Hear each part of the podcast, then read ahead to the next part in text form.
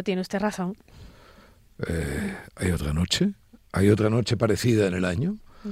¿Hay otra noche donde realmente uno mm, pueda tener esa sensación de renacimiento que solo da el fuego? Mire, le voy a leer una cosa. Le voy a, bueno, más que leer, le voy a declamar. A ver, a ver, eh, a ver. Como me cual gusta, rapsoda. me gusta. Cual rapsoda. Ese maravilloso, ese maravilloso poema de Raúl González Tuñón, que canta el Cuarteto Cedón en uno de los mejores discos que se hayan publicado nunca en la historia de la música española.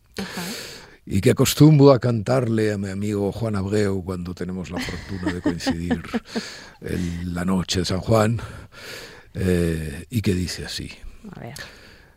En la calle enfarolada el piberío viene y va, alrededor de la fogata, porque es la noche de San Juan. Qué rumorosa la barriada, el muñeco se va a quemar, ya lo han tirado a la fogata, porque es la noche de San Juan.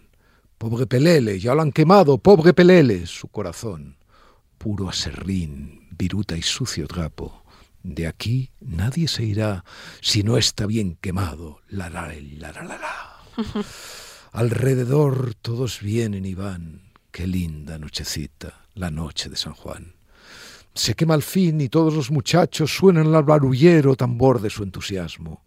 Pura ilusión, cenizas que se van. También yo tuve una fogata de San Juan. Qué maravilla. Qué maravilla. Eh, es un este este verso, este poema de uno de los grandes poemas realistas, de los grandes poetas realistas de la literatura en español. Eh, insisto, forma parte de uno de los grandísimos discos de la música popular, eh, que es el disco que curiosamente salió en, en español, la primera versión de ese disco llevaba, era un long play, y llevaba en una cara eh, el- el- las canciones de- del- del Cuarteto Cedrón musicando a Raúl González Tuñón, y en el otro a Paco Ibáñez cantando a Neruda. Ajá. O sea que era un disco espectacular. El- la música, en ese disco, por ejemplo, está, eh, en fin, la polca, la tarjeta de cartón, de la cual ya no vamos a hablar, porque está todo dicho. Eh, ese disco es una, es una joya, entre otras cosas porque eh, con algún puñado de discos más, por ejemplo, el de Serrat cantando a, a Miguel Hernández, que es buenísimo. El de Maite Martín cantando a Manuel, Manuel. Alcántara.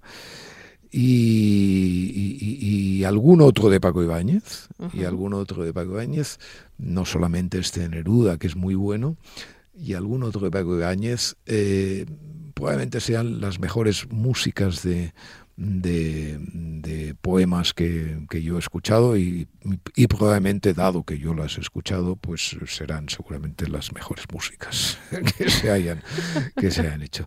En todo caso, volviendo a la, a la noche de San Juan, mm, yo tengo, como cualquier persona con edad, eh, recuerdos de infancia eh, interesantes sobre este asunto. Mm, eh, en Barcelona, mm, en Barcelona se, se- todavía se conserva la tradición de las fogatas en- Claro, en, claro. los barrios. Eh, claro, ahora de una manera completamente ordenada y estupenda, y en mi pasado eh, de niño, pues de una manera violenta y desordenada y, y casi agresiva, ¿no? Pero me acuerdo que en el callejón donde vivíamos, donde yo era el único payo, eh, Ajá, mi ¿ah, familia era el único payo, bueno, montaban unas hogueras, claro, que en fin, que pues, era imposible que no muriera nadie allí, pero bueno, mm, realmente Sobrevivían. sobrevivían, ¿no? Sobrevivían, ¿no? Y, y- y naturalmente eso de la... Claro, ya que no hay que creer en Dios, pues en fin, hay que creer- por lo menos creamos en los palos de escoba, ¿no? Y esa, y esa cosa de los, del solsticio, ¿no? O sea, esa, esa, realmente esa sensación de la, de la noche más larga, ¿no? O sea, De la, es- de la noche más corta. de la noche más corta, perdón, del día más largo y la noche más corta, eh, es una sensación mm, eh, es, es- es que tiene algo mitológico. Y, y especialmente, yo he vivido algunas, pero hay una una que vivía hace muchos años en, eh, en, Aguamarga, que es un, pueblecito de, del Cabo de Gata. Eh, estaba allí esa noche. vimos una cosa completamente extraordinaria y era que las, las mujeres especialmente las mujeres mayores, y mm, todavía rigurosamente vestidas de negro, ¿eh? O en su mayoría todavía rigurosamente vestidas de, negro, justo cuando ya se escapaba la luz, eh, había la última, la última raya de luz en el cielo, y el mar tenía esa cosa homérica del vino, eh, bajaron, bajaron a la, a la, a la playa, se subieron las faldas, se descalzaron, se subieron las faldas hasta la rodilla. hasta la rodilla y se mojaron los pies. Y eso se ve que era, eh, que era costumbre, no sé si seguramente en muchos otros lugares lo harían también, porque no hay, no hay una sola cosa que se haga en un solo lugar. pero el bueno, es lo que tiene. Pero yo lo he visto, yo lo he visto solamente en, en Aguamarga eh, en, aquella noche realmente tan, tan especial. Y luego, claro, a mí me gusta la pólvora, me gusta la pirotecnia, ¿Ah, sí, ah, pirotécnico ah, como soy, eh, me gusta la pólvora. No lo sabía. exacto, me gusta el olor a pólvora, las bengalas, todas las cosas, todas las niñerías, eh, me, me, encantan. Los fuegos artificiales. Y asustar a las chicas. Ah, claro. Hoy te meterían en la cárcel si le tiras un petardo entre las piernas. Yo denunciaría, porque es algo que no soporto. Usted denunciaría, sí, bueno, usted denunciaría y además tendría éxito la denuncia, porque que usted denuncie no tiene ninguna importancia, pero que tenga éxito la denuncia, esa es la cuestión importante. y entonces, claro, las chicas se asustaban mucho y hacían, ¡ah, ah! Hoy no se asustan, ¿no? Supongo se asustan menos y te denuncian, ¿no? Y, y bueno, y los petardos, la pólvora, todo eso asociado toda esa cosa eh, me, gusta mucho esa cosa de los porque como usted sabe yo tengo un alma fake no y esa cosa de la de la pirotecnia no de la, del simulacro de la eh, bueno eso está bien no eso eso tiene eh, tiene su cosa y tiene su y tiene su interés. Y mañana es la noche de San Juan es la verbena luego están las naturalmente están las cocas, eh, especialmente las cocas, las cocas de Sacha, que es la única, una de las poquísimas pastelerías del mundo donde se puede, donde se puede mm, comprar una coca, una coca de eh, yardons, que decimos en Cataluña, y de chicharrones, que dicen, que dicen aquí, eh, mm, suave y tamizada por, por, por piñones y tal, y cocida lo justo. ¿No? cocida lo justo. Eh, maravilla eh, absoluta. O sea que todo bueno y luego el... El, principio del verano también. Eh, claro, el calor que le gusta tanto a usted. Por supuesto, pero ¿a quién no le puede gustar? Las personas libres les gusta el calor. solo, solamente son las personas maceradas en su propia incertidumbre vital y en su afán despótico para sí mismos y para los otros que les gusta el invierno, el frío, el recogimiento y tal. Las personas que no tienen nada que ocultar, pues son personas que van a cuerpo gentil por la vida y mucho más a partir de la, de la noche de, San Juan, que es rumorosa la barriada, el piberío viene y va. Bien, hablando de simulacros, eh, hay, una, hay una cuestión que usted debe conocer. Mm, mañana me parece que es mañana, el presidente del gobierno o el gobierno, no sé, el, que sea. el Consejo Interterritorial ¿no? del Sistema Nacional de Salud es lo que se reúnen para. Con, con el ministro de, Sanidad. De Sanidad. se llama José Miñones, sí. José, sí, es que he perdido la cuenta ya de los ministros de, Sanidad. me pasa lo mismo, no se preocupe. El pobre Illa, ¿se acuerda usted? Ah, sí. Lo habían puesto, lo habían puesto en el, en el, en el ministerio. He dicho, no, pongámoslo en sanidad que nunca pasa nada y, que en realidad, en realidad nunca pasa nada porque eh, la sanidad la llevan las comunidades autónomas. Ahora que el señor Fejo tiene esta idea tan brillante, propia además de su partido, que siempre lo ha hecho, de suprimir el Ministerio de Cultura, lo que no entiendo es por qué no suprime el Ministerio de Sanidad, porque el Ministerio de Sanidad es tan absurdo. Eh, yo tengo, yo tengo una receta, una receta del médico, eh, para un colirio que me pongo en los ojos y es una receta de esas mm, constantes que no caducan, ¿no? Crónica. Eh, entonces está extendida por el Servicio Catalán de la salud. Muy bien, un día vine aquí a Madrid porque me había dejado el, el tal y me dijeron que no, que no la podían, que no me la podían dar, o sea, que tenía que comprarlo, porque, pero ¿cómo no me la podían dar? no, no me la pueden dar, no, no, esta receta, esta receta aquí no sirve. Esta receta en Madrid no sirve, o sea, una receta eh, eh, del servicio catalán de salud, eh, expendida por él, bueno, no sirve en Madrid. Por lo tanto, el Ministerio de Sanidad, pues efectivamente no. Bueno, y ahora vayamos recogiendo las, las velas, los, los azuelos, ¿no? Eh, ahí ya, o sea, ahí ya lo ponen en el ministro ese para que no, para que haga los pactos con Esquerra y no sé qué historias y tal, y se, y se potencie como, como candidato al general y le cae una pandemia de la cual, de la cual, en fin, pues ya se sabe lo que, lo que hizo que fue el, ridículo más espantoso, aunque naturalmente eh, no todo el ridículo cabe achacárselo, ¿no? Pero por lo menos sí el ridículo de, en el cual no, no, fueron ajenos todos sus sucesores de ir haciendo cosas sin saber lo que hacían, ¿no? Sin saber lo que hacían.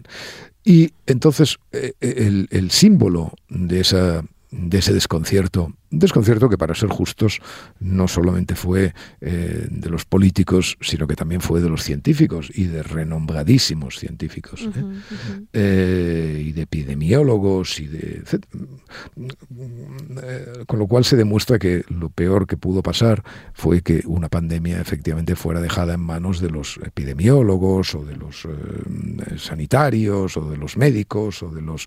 No, una pandemia mm, como eh, concurren eh, tantos vectores eh, asociados y tan importantes, una pandemia de ser dirigida por los políticos, ¿no? Porque, mire, la política es lo más importante de la vida. Eh, la política decide eh, si la ciencia va por aquí o va por allá. Eh, sí, la ciencia puede, naturalmente, todo lo que se descubre, pues se aplica, etcétera, etcétera. Sí, pero no es lo mismo aplicarlo tarde que temprano, etcétera, etcétera. La política es lo más importante es lo que decide la suerte de las, de las comunidades humanas y por lo tanto pues también lo fue ahí. Bueno, y una de las cosas que, y de ahí la actualidad del asunto, una de las cosas que hizo la pandemia en España, en España más que en ningún otro lugar, porque esto hay que dejarlo claro. Porque mire, eh, eh, los españoles tenemos, eh, tuvimos en la pandemia una, un liderazgo negativo prácticamente total. durante mucho tiempo fuimos el país que tuvo más contagios, más muertes, más, más ratio de contagios, más muertes. Eh, fuimos el país que tuvo el confinamiento más duro y, fuimos el país, hoy se ve, por cierto, hoy se ve que se ha publicado la recuperación del PIB, que bajó más, que perdió más eh, PIB del, donde las comunidades más cercanas y fuimos el país que de una manera más absurda eh, implantó la mascarilla eh, a partir del mes de mayo, es decir, muy, tardía, pero bueno, eso no hay que achacárselo a los españoles solamente, sino al, bueno, a las decisiones de los científicos que al principio dijeron que la mascarilla no era necesaria porque eran, el virus se transmitía por, por superficies, por, superficies, fómites, ¿no? no sé cómo se, eso se dice y que, eh, y que no se transmitía por el aire, etcétera, etcétera. Bueno, a partir de que se pone la mascarilla, entonces los españoles, los españoles adoptan eh, la mascarilla como un amuleto. Todo esto impulsado naturalmente por el gobierno, que nos obliga a llevar mascarilla en la calle. Sí. ¿Eh? En la calle, pero en la calle, mm, en la calle quiere decir eh, en el río Manzanares. Sí, sí, sí, y en las playas. Y en las bueno, ¿se acuerda usted? Sí, sí, me acuerdo muy bien. ¿Se acuerda usted que en las playas había que llevar más mascarilla y, y dijeron, y, dijeron, llegaron a decirlo. Yo he visto a consejeros de salud andaluces, me parece, diciendo, no, pero cuando usted se meta al agua, quítesela. Claro, esto, pasaba. Se la puede quitar. Claro, claro, esto pasaba. Tenía, tenía que estar uno en la sombrilla con la mascarilla y luego se la podía quitar de camino al agua. Entonces, si uno quería demorar para no estar con la mascarilla, uno tenía que tener esa excusa. Ah, no, es que me voy al agua. Claro, sí, sí, sí, sí, me voy al agua, efectivamente. Igual que eh, mm, yo en el confinamiento tenía preparado si alguna vez a mí no me paraba nadie. Bueno, me pararon, evidentemente, pero claro, sacaba el carnet de prensa, prensa, prensa. Estoy, estoy investigando, investigando. ¿Cómo olvidar aquel, aquel artículo suyo que fue al retiro con, los patos? y a Madrid a, decirles a los patos que los hombres todavía mandaban. Bueno, pues, eh, y que no, se, que no se confiaran ni un momento, porque aún en plena bacanal se, ya la, la maleza y los animales empezaban a, apoderarse de todo y tal, y tuve que ir efectivamente para implantar la ley y orden humanas. Eh, la mascarilla. La, mascarilla nos, eh, nos, nos, obligaron a, nos obligaron a ese tipo de humillaciones. Bueno, ahora mi amigo, y creo que usted lo conoce también, Roger Corcho, está haciendo un libro sobre, esas, los excesos, digamos, de la pandemia de todo tipo. Yo le he dicho, por favor, que, que, ponga una mascarilla en la portada, porque la mascarilla es el símbolo, es el símbolo de todo el despotismo eh, analfabeto, pseudocientífico, que se implantó eh, en, España sobre todo, pero en, también en el resto de países, de muchos países, no llegaron, por ejemplo, en Alemania nunca fue la mascarilla obligatoria para ir por la calle. ni en el Reino Unido tampoco. Ni en el Reino Unido, ni solamente países, países así eh, supersticiosos, con miedo a morirse. Yo no lo comprendo, no, no, entiendo esta gente, porque los judeocatólicos, o sea, los italianos, los, los, países más catolicismo y tal, tanto miedo a la muerte, coño, tanto miedo a la muerte si vais a ir todos al cielo. Hostia, pero ¿por qué tienen tanto miedo a la muerte? O sea, pero es una cosa que no se puede concebir. Pero hombre, en cambio los otros, que, que más o menos dudan, que tienen alguna incertidumbre y qué tal, bueno, pues esos son los más eh, osados y los más eh, valientes. Es una cosa terrible. Bueno, eh, quiero decir que esta, estas decisiones de los políticos y estas decisiones mm, tomadas a contrapelo del, del, sentido común, de la ciencia, de lo, del saber disponible del saber disponible, ¿no? La mascarilla, evidentemente, eh, determinados tipos de mascarilla tienen su uh, efecto en determinadas circunstancias hospitalarias, quirúrgicas, etcétera, etcétera.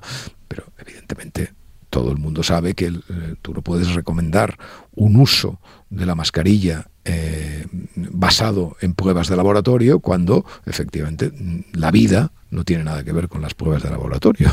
es una cosa, evidente, la mascarilla todo el mundo la llevaba de aquella manera, ¿no? Eh, mi amigo Fernando García Alonso tenía una, una metáfora que estaba muy bien, que decía, mira, la mascarilla solamente te puede servir en determinadas, en determinadas situaciones cuando tú te la sacas y te queda como el casco de la moto, toda la cara completamente marcada. porque, eh, y eso tampoco tampoco evidentemente garantiza que evidentemente la mascarilla funcione, pero bueno, en determinadas circunstancias eso es así. Eh, como el casco de la moto, por otra parte, porque el casco lo, llevamos los que vamos en moto de una manera, en fin, de aquella manera precaria, ¿no? Precaria. Bueno, entonces eh, se convirtió, se ha convertido en el amuleto, en la suficiencia, pero también se ha convertido, claro, mm, eh, yo tengo que luchar eh, contra eh, mis obsesiones muchas veces, ¿no? Claro.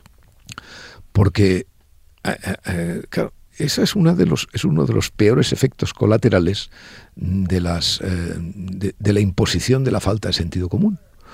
Porque cuando a ti te imponen algo que no tiene ningún, en fin, ningún sentido, hay dos, dos, dos efectos. Uno, el, el ovejuno, ¿no? que es bajar la cabeza y decir, sí, sí, yo llevo mascarilla. Hay mucha gente que todavía va con mascarilla por la calle, ¿eh?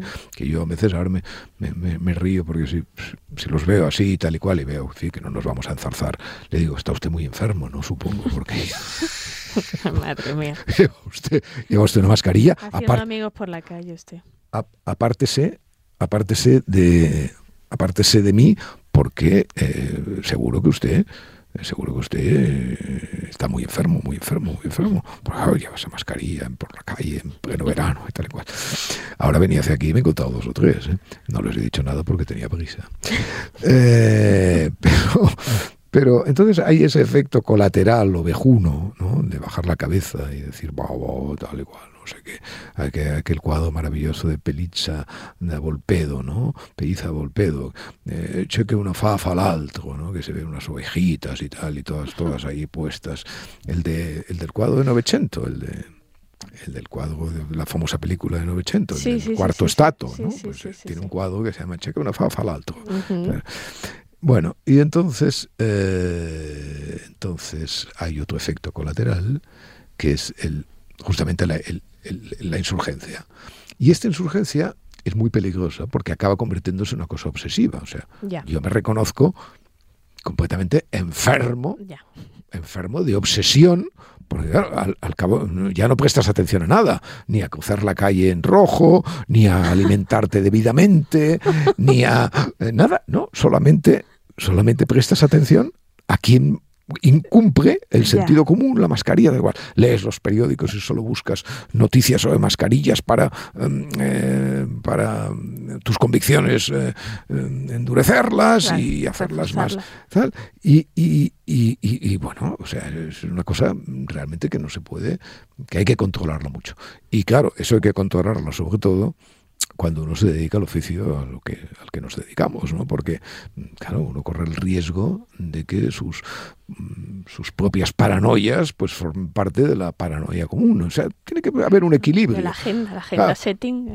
La agenda setting, sí, sí, pero fíjense, la agenda setting, eh, ahora ya, en fin, como ya nada tal, pero se puso de moda en las primeras épocas de Internet esta cosa de decir, eh, no, ahora hay una gran ventaja. Eh, cada uno, cada uno puede hacerse su periódico, su diario, porque eh, personalizar las noticias de alguna manera se sigue haciendo, eh, porque um, la inteligencia artificial o más o menos sirve para esto, para saber y tal. Pero tú ahora leerás el diario personalizado y tal. Y yo siempre decía, pero, pero vamos a ver, pero ¿quién compra el diario? O sea, ¿quién utiliza el diario para saber cuáles son las obsesiones de uno. Claro. O sea, pero si eso, eso ya lo sabemos todas, ¿no?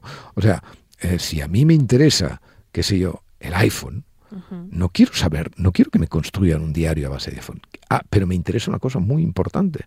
Me interesa saber si un día una noticia referida al iPhone está en la portada del periódico.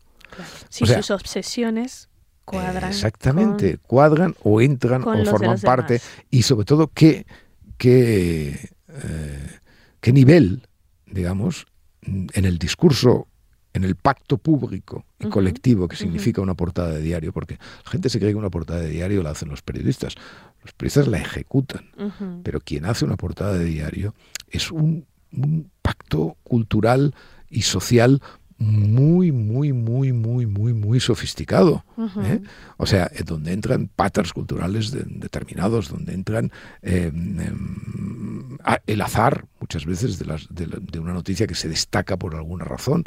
Pero eso es muy... Eso es muy, o sea, la, decantación, digamos, de, de valores eh, que tiene una portada de un periódico, que es una de las cosas magníficas de por qué defendemos el periódico como artefacto y no la sucesión, está el carrusel de las webs noticiosas, pues es, como formidable, ¿no? Y entonces, claro, cuando tú ves tus obsesiones ahí reflejadas en la portada, primero que lo celebras y dices, bueno, eh, va avanzando, van avanzando mis obsesiones, van avanzando. bueno, lo cierto es que eh, quedan dos eh, reductos donde la mascarilla se lleva todavía.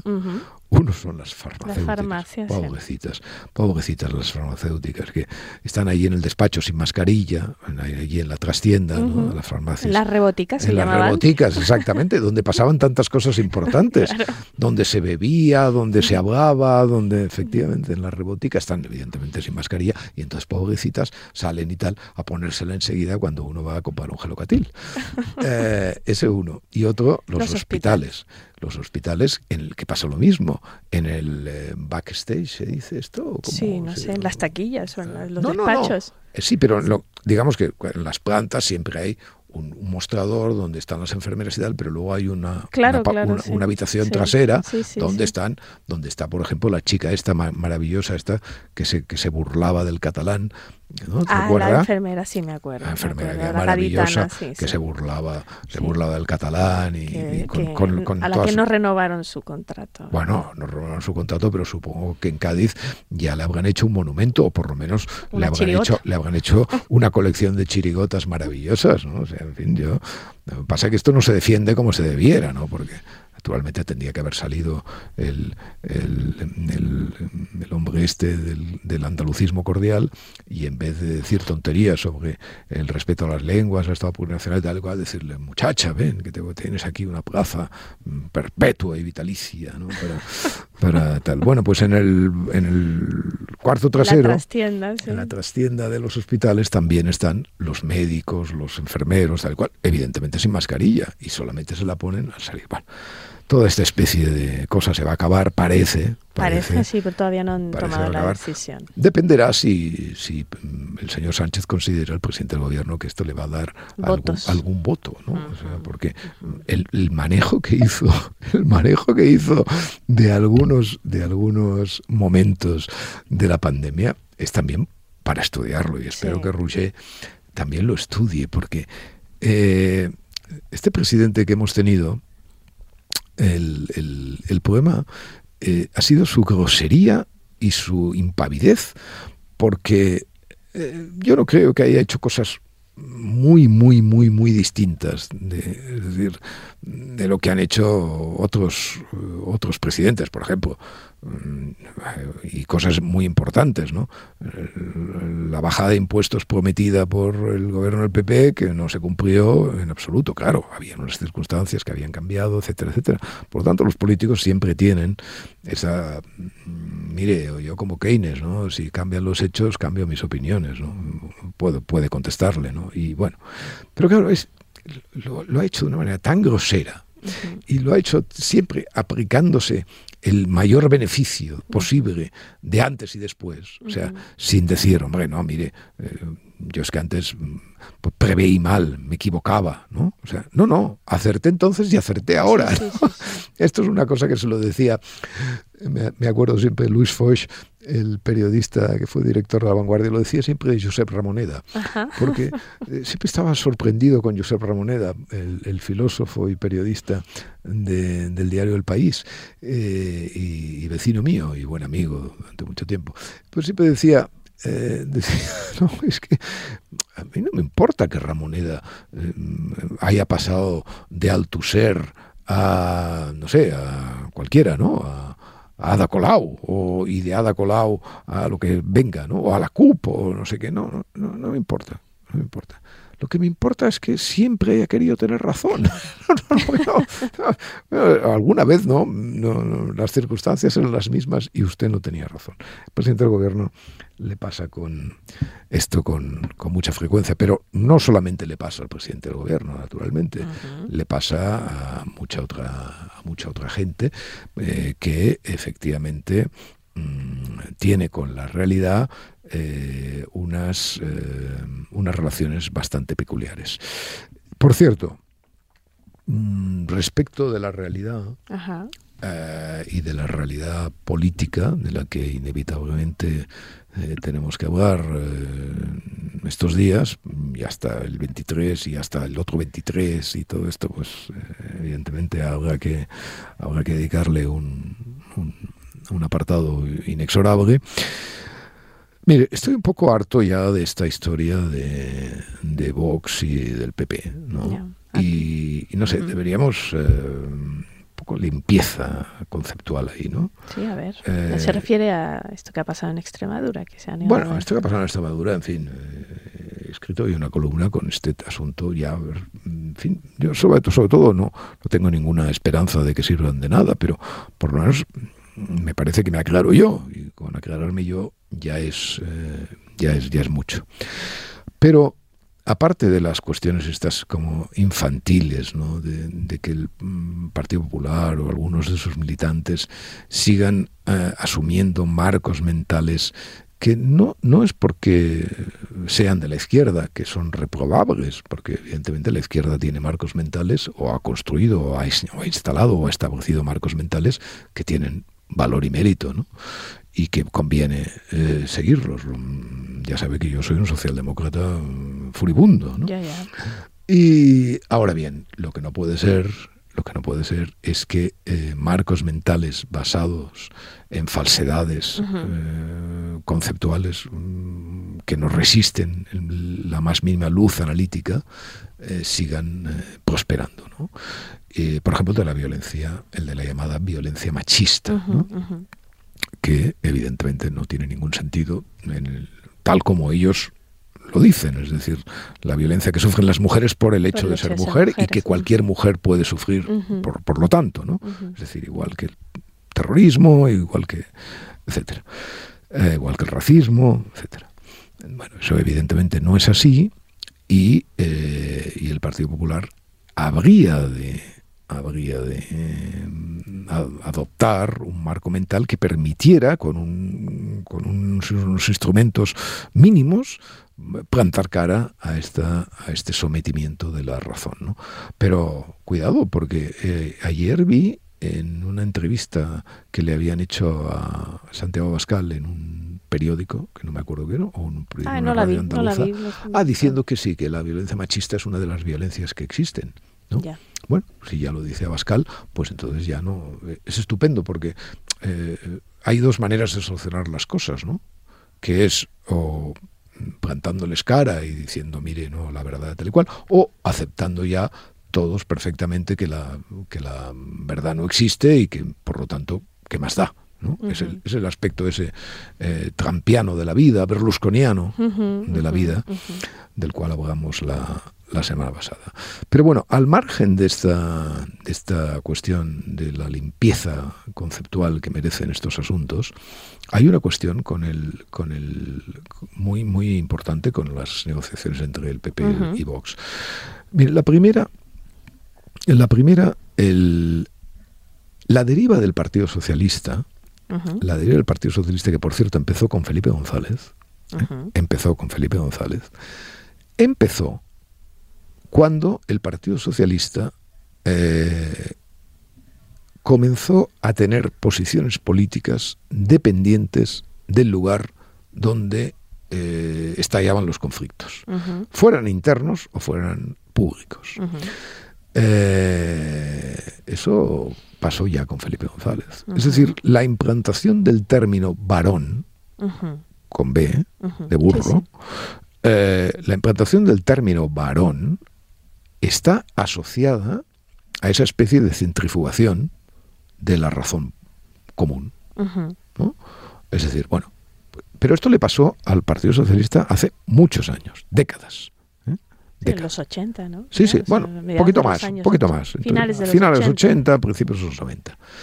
Eh, siempre con la salvedad catalana. Naturalmente que la salvedad catalana, ya sabe usted, se inventaron aquí aquella cosa maravillosa Maragall y Obiols del federalismo asimétrico, ¿no? Esta, esta especie de, de oxímoron eh, completamente extraordinario, ¿no? Un día, un día hablando con, con Rubalcaba defendía, no, no, es que esto el federalismo asimétrico, eh, esto sí, porque mire, el federalismo asimétrico cada uno puede eh, elegir tal y cual. No, no, pero perdón usted, es que el federalismo, el federalismo, claro que cada uno puede elegir pero todos tienen la misma posibilidad de elegir. ¿eh? y eso es lo importante. O sea, evidentemente usted puede mm, decidir si coge unas competencias o no las coge en cualquier mm, eh, sistema en, federal. cualquier sistema federal, pero lo importante es lo que ustedes niegan con la asimetría.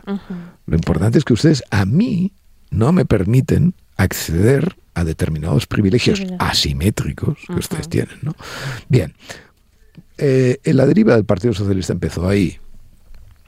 Y el Partido Popular, que eh, hoy había, me parece, una columna de, Javier Redondo en el, en el, periódico, que lo decía muy con una gran contundencia. Decía, eh, hasta ahora creo que era de él, ¿no? Ahora me, hace usted dudar con su mirada escéptica, pero eh, sí, pero eh, creo que sí que era, creo que sí que era de, de Javier.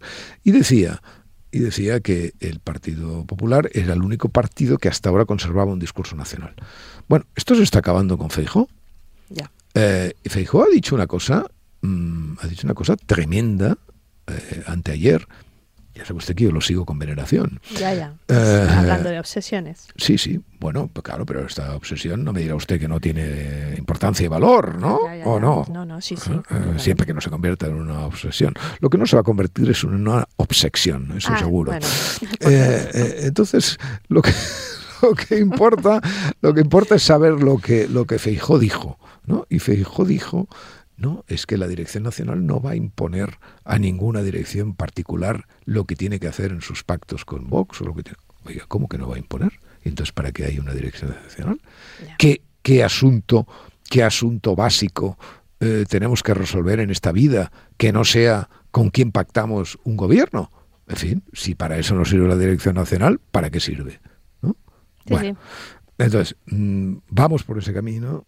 Eh, yo creo que es un camino que, está en la propia naturaleza del liderazgo de Feijó y que está en la propia naturaleza de eh, la manera como Feijó llegó al poder. Y por lo tanto, no podemos esperar no podemos esperar eh, nada positivo de este asunto. Pero bueno, por si pudiéramos, por si pudiéramos, Santos, por si pudiéramos. Causa algún efecto sus peticiones, que alguno... Esa cosa homeopática que tenemos los influencers. Eh, hombre, por si causa algún efecto, me parece que hay una cosa eh, fácil de entender. Vamos a ver. Vox tiene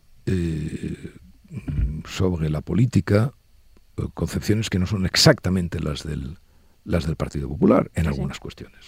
Europa, por ejemplo, la, emigración, y hasta lo de ayer con Abascal, eso que llaman la violencia machista. Y otras cosas, ¿eh? y otras cosas. Y otras cosas. El aborto también, yo creo, en gran parte. El aborto y luego la cuestión autonómica, porque ahora parece que Vox ya no, no quiere ya la supresión del Estado de las autonomías, pero alguna devolución competencial sí plantea, eh, cosa que no plantea. Bueno, me parece muy bien. Eh, ¿Qué tiene que hacer el PP cuando hay la necesidad de que, de que, eh, de que el pacto con Vox es la única solución para mantener gobiernos, y no solamente gobiernos municipales, ¿eh? sino muy probablemente el gobierno de la nación, si es que veremos, veremos. si es que hay una mayoría que lo dé, ¿eh? que está por ver. Pues la única manera que hay para esto es que el Partido Popular proteja sus políticas. Es decir, eh, la cuestión de si tiene o no tiene que pactar con Vox, esa cuestión atominem, es eh, letal, mortífera. Claro que tiene que pactar con Vox. Si quiere gobernar, tiene que pactar con Vox, porque o pacta con Vox o no gobierna. A ver, a mí me parecería hasta muy bien. A menos que gane por mayoría bueno, absoluta. sí, exactamente pero cosa descartable, excepto en sus, excepto en sus, en sus sueños, en sus evocaciones, sus, fantasías, que, fin, de, qué tipo, de qué tipo deben ser, porque sus fantasías absolutas. Eh, entonces, ¿cómo va a gobernar? Eh, no empecemos con esto de si se puede gobernar con Vox o no se puede gobernar con Vox. No, mire, yo para gobernar con Vox quiero esta, esta protección de las políticas, de mis políticas.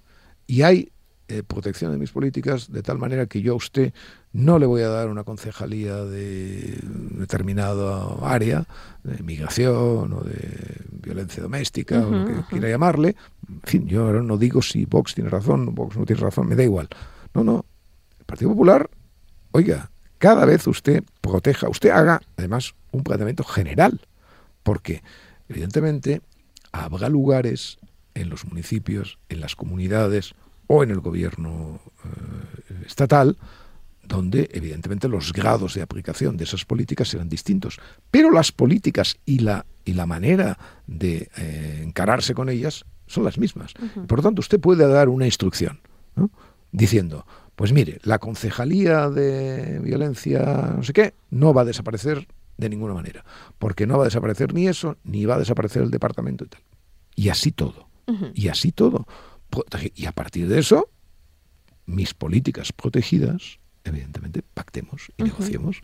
Bueno, pues usted se ocupa de otras cosas, mire, de esto no se puede ocupar, yo le puedo a usted dar una cuota de poder, le puedo, puede usted entrar en los gobiernos, porque esta historia de que Vox eh, no entre en los gobiernos, bueno, no, es que eh, eh, Vox seguramente deberá entrar en algunos gobiernos y probablemente deberá entrar en el gobierno de Feijó si Feijó logra gobernar España.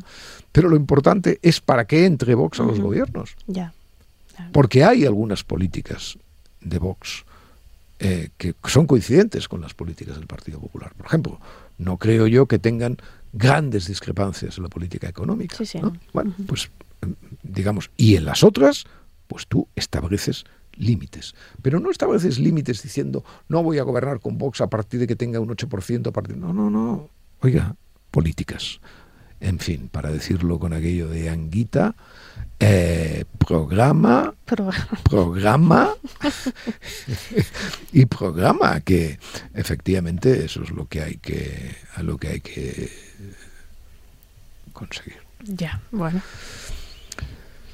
Eh, Se le acaba el oxígeno a los pobres mm, turistas en bueno, turistas exploradores del submarino que fue a ver al Titanic y eso. Bueno, es una de es una de esas muertes mm, inimaginables. Sí. Eh, ya sabe usted que, decía mm, el autor Lanzmann, con Lanzmann, de, de, Shoah y de su y de su negativa a utilizar imágenes y, mucho menos a, a, dramatizar porque música tampoco tiene. Exactamente venía a decir que eh, la muerte en una cámara de gas es irrepresentable, porque, eh, bueno, pues en el submarino mm, exactamente lo mismo, ¿no? O sea, esas personas, mm, o sea, el, el, reflejo inmediato de alguien que piensa en esa tragedia es efectivamente ponerte en su lugar, o sea, practicar esa empatía, esa empatía estremecedora, que además es una empatía que em, dice, yo estoy respirando. Sí, sí. Pero no todos la tienen, habrá observado. Hasta incluso diputados como Gabriel Rufián diciendo, bueno, mientras todo el mundo está pendiente rescatando a cinco personas, eh, se ahogaron en el mar otras 39 ayer. Bueno, eh, pero esa es la esa es la esa es la inmoralidad. Yo creo que es la inmoralidad de la de la pura ignorancia. ¿no? O sea, es que ni siquiera, ni siquiera cabe, eh, eh, todo el mundo sabe que, no, que la adversativa eh, en determinados contextos es una falta mm, de cadena perpetua. o sea, cuando uno pone en una necrología, porque es esto en realidad, porque además me parece que técnicamente parece que es imposible salvarlos. ¿no? Bueno, es casi imposible. Los restos del Titanic están a 3.700 metros. Eh, no se sabe dónde desapareció el, sumergible. Eh, es muy complicado, es casi imposible. Eh, y sobre todo, claro, subirlos en tan poco tiempo. Y bueno, pero por lo tanto es casi una necrología. Y cuando uno en una necrología se quiere eh, quiere hacer ese postureo adversativo, ¿no? o sea, esa, cosa incurre en, en fin, en una, en, una, en algo irredimible, ¿no? O sea, tú puedes ignorar, puedes, eh, hay una postura moral y ética en los políticos que uno selecciona, nosotros lo hacemos en nuestras conversaciones, ¿no? Seleccionamos de qué ocuparnos. Y es verdad que uno puede seleccionar no ocuparse de ese asunto, porque le puede parecer, eh, le puede parecer que es devastadoramente frívolo, que es tal. Pero si uno se ocupa, ¿eh? ha de ocuparse sabiendo lo que tiene que poner en primer lugar, eh, delante de cualquier otra cosa, y sabiendo que no puede contaminar con un razonamiento, con una adversativa letal esa, aspiración de humanidad que tiene esa frase que dice, descanse en paz. Santos. Dígame. Al mundo nada le importa.